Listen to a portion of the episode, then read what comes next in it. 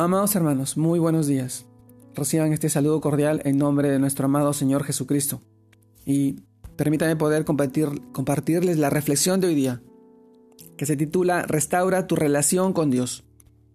Y esto nos lleva al libro de Salmos, capítulo 32, verso 5, cual nos dice de esta manera, Mi pecado te declaré, y no encubrí mi iniquidad.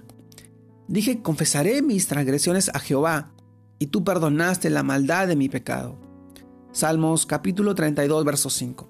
También el libro de 1 de Juan capítulo 1, verso 9.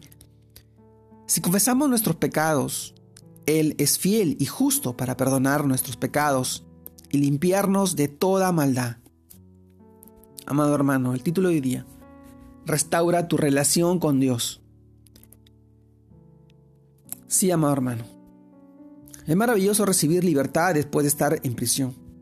Y hemos sido liberados de la ley del pecado y de la muerte. Quienes hemos creído en la obra de Jesús en la cruz, si aún a pesar de esta gran verdad estamos atados al pecado, apresurémonos hacia, hacia Jesucristo con arrepentimiento, a llegar a Jesucristo y en Él encontraremos el perdón. Como lo dice también el libro de Colosenses capítulo 3 versos 5 al 9. Dice, haced morir pues lo terrenal en vosotros, fornicación, impureza, pasiones desordenadas, malos deseos y avaricia, que es idolatría. Pero ahora dejad también vosotros todas estas cosas, ira, enojo, malicia, blasfemia, palabras deshonestas de vuestra boca. No mintáis los unos a los otros, habiéndoos despojados del viejo hombre, con sus hechos. Esto es despojarnos o de hacer morir en nosotros parece algo fácil, pero siempre terminamos haciendo lo contrario y por consiguiente alejándonos de Dios. Cuando esto suceda, reconoce tu debilidad, confiesa tu pecado y vuelve al camino que es Jesucristo. Amado hermano, reconocer y confesar nuestro pecado restaura la comunión con Dios. Confesar el pecado significa apresurarse a ir al Padre a través de Jesús, nuestro amado Señor, y apartarse de todo mal no debemos negar, ni encubrir, ni ocultar el pecado, pues Dios lo ve todo.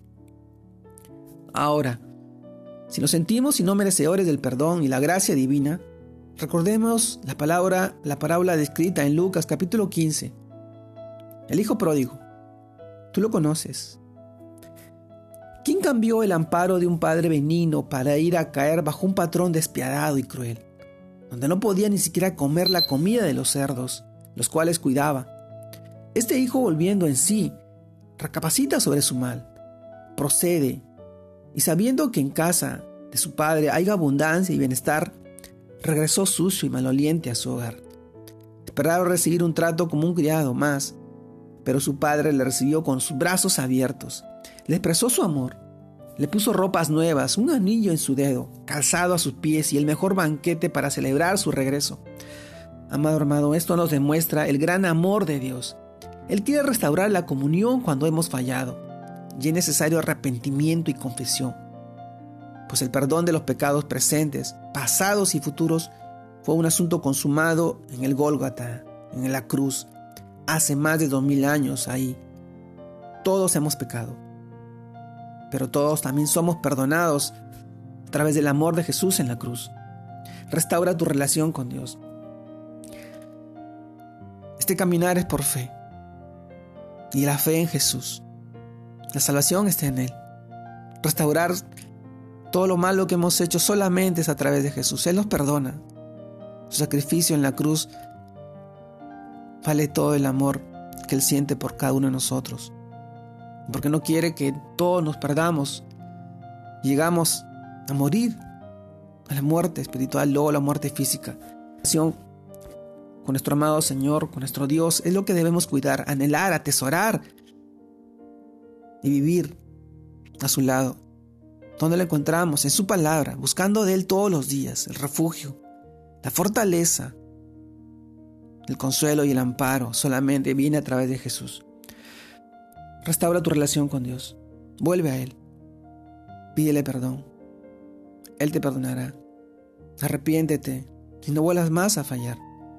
Él sabe y conoce tu condición. Tú ya eres su hijo y cuida de ti todos los días y lo demuestra con su amor. Te invito y te animo, mi amado hermano. Dios te guarde y te bendiga en este tiempo y en este día. Que sigas creciendo en el Señor, fortaleciendo en su palabra, en oración, en clamor y meditación de Él. Un fuerte abrazo a la distancia. Dios te guarde y te bendiga. Saludos a todos mis hermanos. Bendiciones.